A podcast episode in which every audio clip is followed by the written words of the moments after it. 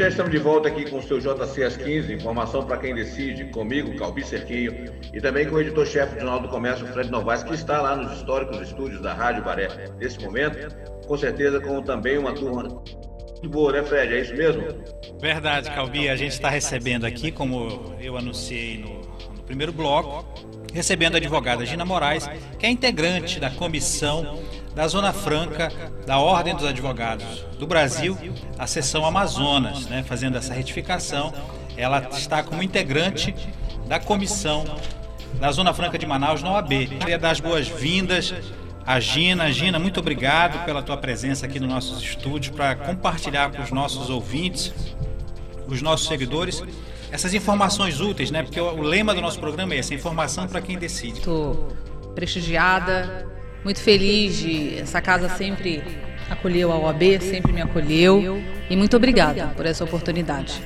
Pois é, como eu estava dizendo, Calbi, é, com a Gina, é, exatamente a insegurança jurídica talvez seja um dos muitos fantasmas que vivem assombrando o nosso modelo industrial, a Zona Franca de Manaus, o Polo Industrial de Manaus. Apesar das garantias constitucionais, a gente sabe que é, é sempre tem essa coisa da, do tecnicismo né, de Brasília, dos burocratas, de você conseguir ir comendo pelas beiradas e de certa forma vai vulnerabilizando o nosso modelo, que é um modelo exitoso, reconhecido mundialmente, e a gente acaba que vive dentro dessa, desse espectro, né, dessa assombração chamada insegurança jurídica. Então eu queria que você falasse um pouco sobre isso, Gina. Como é que está essa questão dessa busca, né, da segurança para que a gente tenha, na verdade, um ambiente que seja propício, principalmente para atração de investimentos, que é o que garante a sustentabilidade do modelo. A segurança jurídica da Zona Franca de Manaus é estabelecida na Constituição Federal e em decisões do próprio Supremo Tribunal Federal e Superior Tribunal de Justiça, que em algumas decisões ratificaram essa, é, é, esse tema da segurança jurídica é um modelo exitoso, o que não nos, o que nos causa espécie e o que não tem mais possibilidade de ser aceito por nós amazonenses é que a cada possibilidade da mexida de uma caneta, o nosso, o nosso projeto econômico, nosso modelo de desenvolvimento econômico possa ficar numa situação vai, não vai, cai, não cai, termina, não termina. Brasília, o Brasil, o governo federal, ele precisa entender que o modelo Zona Franca de Manaus, o Amazonas, não é devedor de nada. Nós somos credores. E eu espero que com esse novo superintendente, o general que tomou posse, eu espero que com as dificuldades que o governo federal tem enfrentado com essas matérias pelo mundo afora, que ele consiga definitivamente entender que, como o próprio presidente falou, que a soberania da Amazônia, do Brasil sobre a Amazônia, passa pela Zona Franca de Manaus. Se isso não for, esse entendimento não for realmente é, é, enraizado, é melhor todo mundo pegar sua, seu, sua malinha e ir embora, procurar outro lugar para viver não tem mais condição. Ou existe a, a, a conjunção, o entendimento de governador, prefeito, é, deputados estaduais, vereadores, bancada federal, de que isso aqui não é um, um, um desculpa, um ônus para o Brasil. Nós não somos vilões de nada, pelo contrário. Nós temos que ser os atores principais desse filme. Como é que um modelo pode não ser exitoso que após 53 anos nós temos 95% da camada vegetal da floresta preservada. Como é, que o, como é que o governo pode dizer que isso não é um modelo exitoso? Isso devia ser a bandeira dele para o mundo inteiro. Este modelo aqui é que mantém a floresta em pé.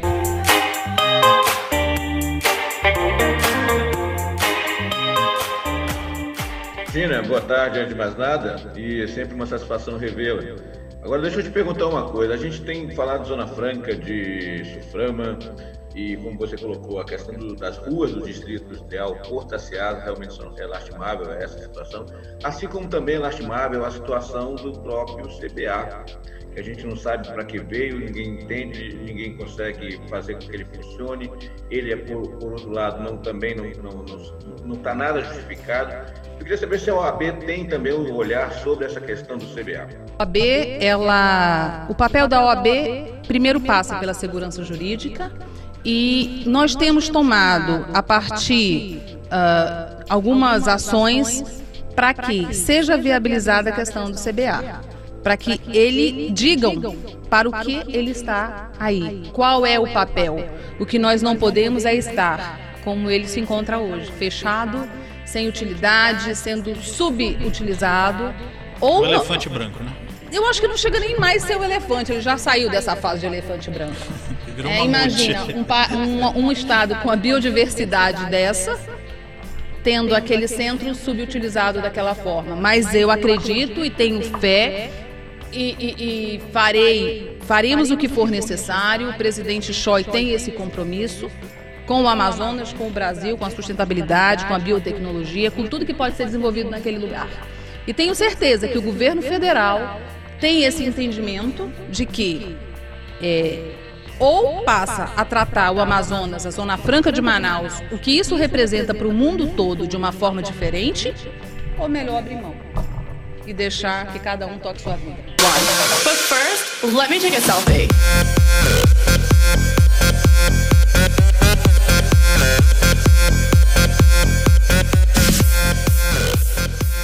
Agora, Gina, a gente tem aí, além da, é, dessa questão mais ampla de realmente você valorizar, entender, na verdade, qual é o papel do, do, Polo Industrial de Manaus, da Zona Franca de Manaus, no contexto global e também no contexto nacional, né, como um projeto de desenvolvimento regional realmente exitoso, com um aspecto ambiental muito importante ligado.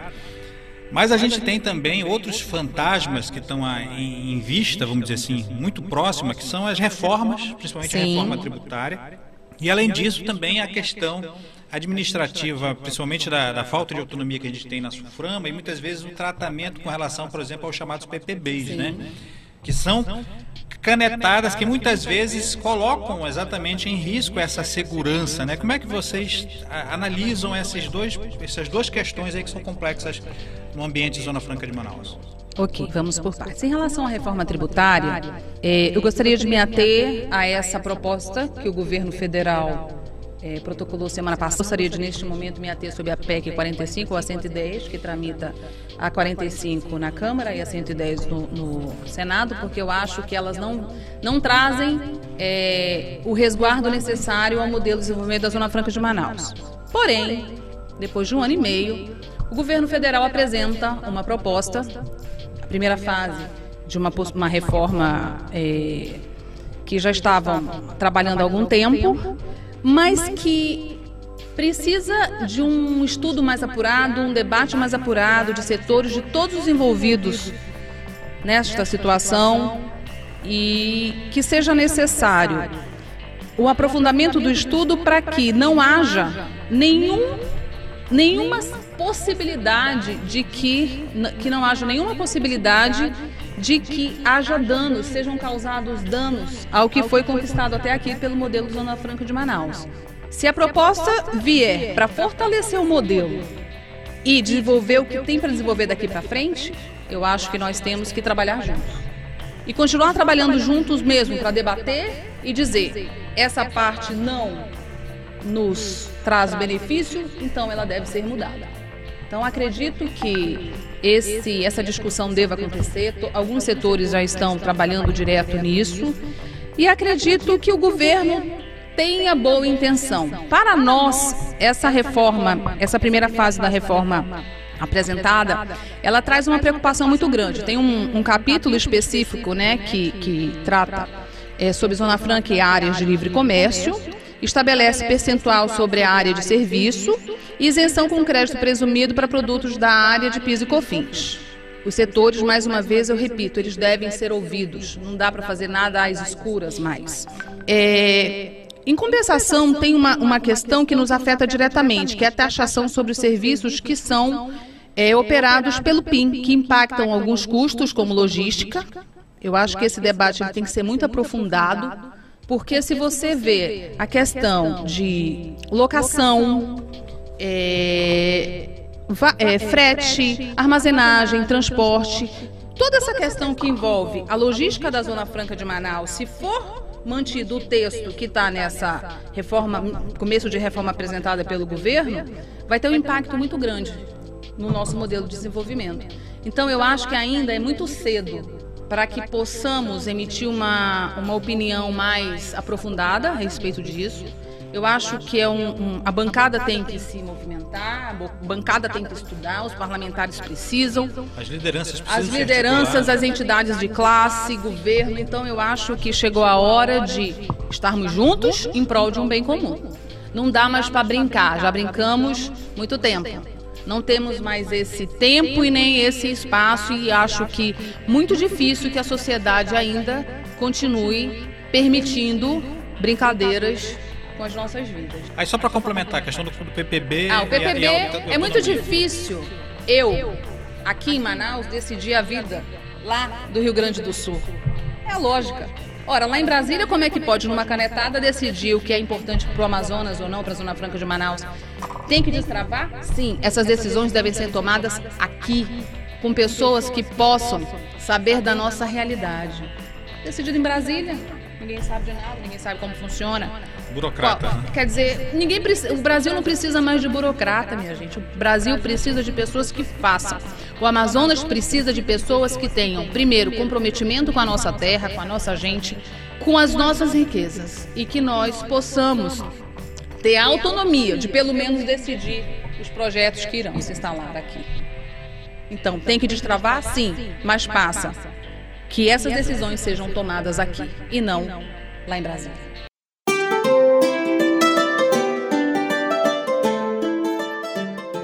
Ok, a gente já está caminhando, Gina, aí para o nosso final de programa, mas antes de mais nada, temos que agradecer bastante você e, e, e realmente para poder passar esses esclarecimentos aí para nossa população e especialmente para os nossos seguidores das mídias sociais do Jornal do Comércio. Agora, é, é, falar em Zona Franca, falar em, em essa coisa com a OAB, uh, eu acho, particularmente, acho que precisa realmente ter uma relação institucional muito mais forte, muito mais presente. OAB, Suframa, bancada federal, bancada estadual, bancada municipal, prefeitura de Manaus.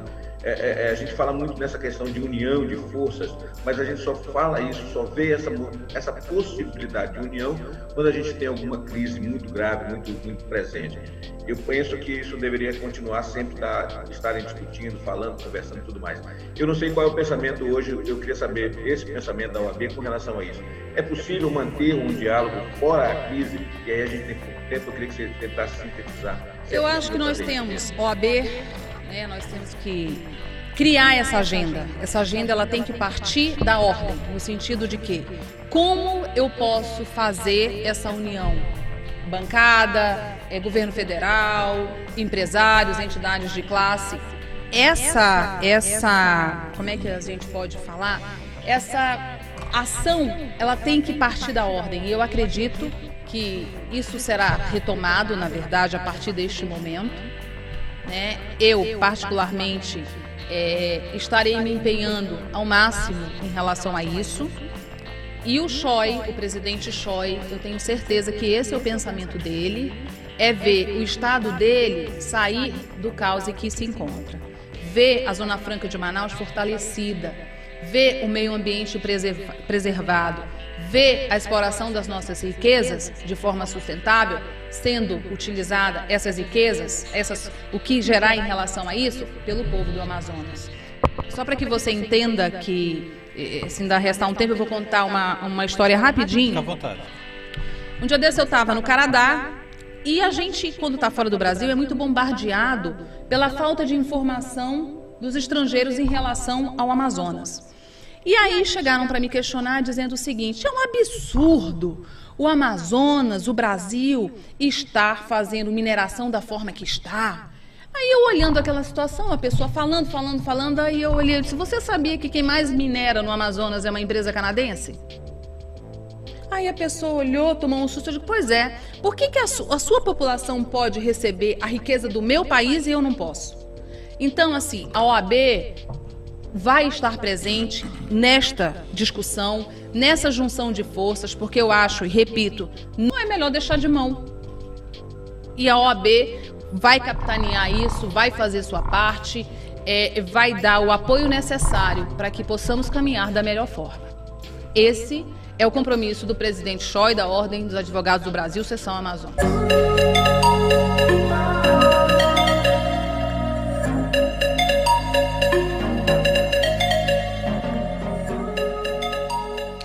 Olha, Gina, eu, a gente vai ter que encerrar o programa, mas antes disso eu tenho mais uma questão. Não sei se o Calbi vai, ainda vai ter tempo para continuar, mas de qualquer maneira, já agradecendo antecipadamente ao Calbi aí por, por estar com a gente, por estar participando via home office aí do nosso bate-papo, do nosso programa de hoje. Imagina, a questão que eu queria finalizar era com relação, porque quando a gente fala de Zona Franca de Manaus, até você colocou a questão do custo logístico também como um, uma questão a ser discutida. E a gente tem um outro fantasma, eu tô aqui, eu tô me lembrando, eu tô você quase tá, um... você, tá, você tá tirando os esqueletos aí da sua gaveta. Eu tô quase um Ghostbuster, né? Caçador de fantasma aqui, mas é com relação à BR-319, né? A gente está tá acompanhando aí há, há, muitos anos, mas pelo menos 20 anos, a gente vê esse imbróglio aí em torno de um trecho que não é nem o trecho do meio, né? Como se diz, né? Não chegou nem naquele trecho mais complexo, a gente não conseguiu avançar. E a gente vê aí é, é, o Ministério Público Federal reiteradamente fazendo óbice aí às iniciativas do governo para finalmente dar luz a esse empreendimento que é tão importante, não apenas para a questão logística, mas até mesmo para a questão do, do, do Estado, né? uma questão do, de, de, municípios que são diretamente afetados e, na verdade, beneficiados, deveriam ser não afetados, mas beneficiados por essa rodovia. Como é que você vê essa questão? Do fundo do coração, eu acho que ela passa primeiro, mais uma vez eu uso a palavra, de comprometimento. Como é que você tem uma bancada federal, você tem deputados estaduais, você tem governador, você tem prefeito, você tem vereadores, você tem cidadãos, entidades de classe e a estrada não sai? Como é que nós podemos aceitar estar isolados do resto do Brasil? Que população sofrida é essa? Ninguém faz sua meia-culpa? Então, eu acho que não dá mais, né? Eu acho que a gente tem ouvido as sinalizações do presidente, do ministro Tarciso, que tem se mostrado muito proativo. E eu estava esses dias fazendo, vendo essa proatividade dele, e eu fiquei pensando comigo mesmo, disse, meu Deus, 52 anos de Zona Franca. Precisaríamos ter tido pelo menos um Tarciso 10% aqui para ver se essas obras saem? Então a questão é, já que estou aqui, farei esse apelo. Ministro Tarciso, Presidente Bolsonaro, tire o, Brasil, tire o Amazonas do isolamento, dê dignidade ao povo que aqui mora. Quer dizer, aéreas altíssimas. Quer dizer, que interesse está por trás de não sair a, a, a, a BR-319? Será que tem algum interesse nominado tão forte que não destrava essa situação? Ministério Público Federal, por favor, faça sua meia-culpa. O Amazonas precisa sair. O, Amazonas, o amazonense tem o direito de escoar sua produção pelas estradas. Eu espero e digo, a OAB fará a sua parte. Eu, com o meu trabalho, estava afastada desde junho do ano passado, meu pai faleceu, eu precisei de um tempo e voltei esta semana. E o que depender da OAB, o que depender de mim, da Comissão da Zona Franca de Manaus, da presidente doutora Yolanda, tudo será feito para que o Amazonas consiga andar, caminhar. E tenho certeza que parceiros não faltarão.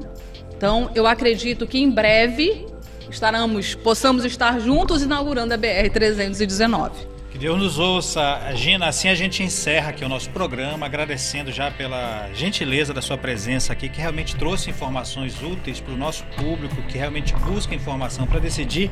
E certamente o que a gente conversou aqui é, são assuntos fundamentais para quem busca decidir no ambiente Zona Franca de Manaus.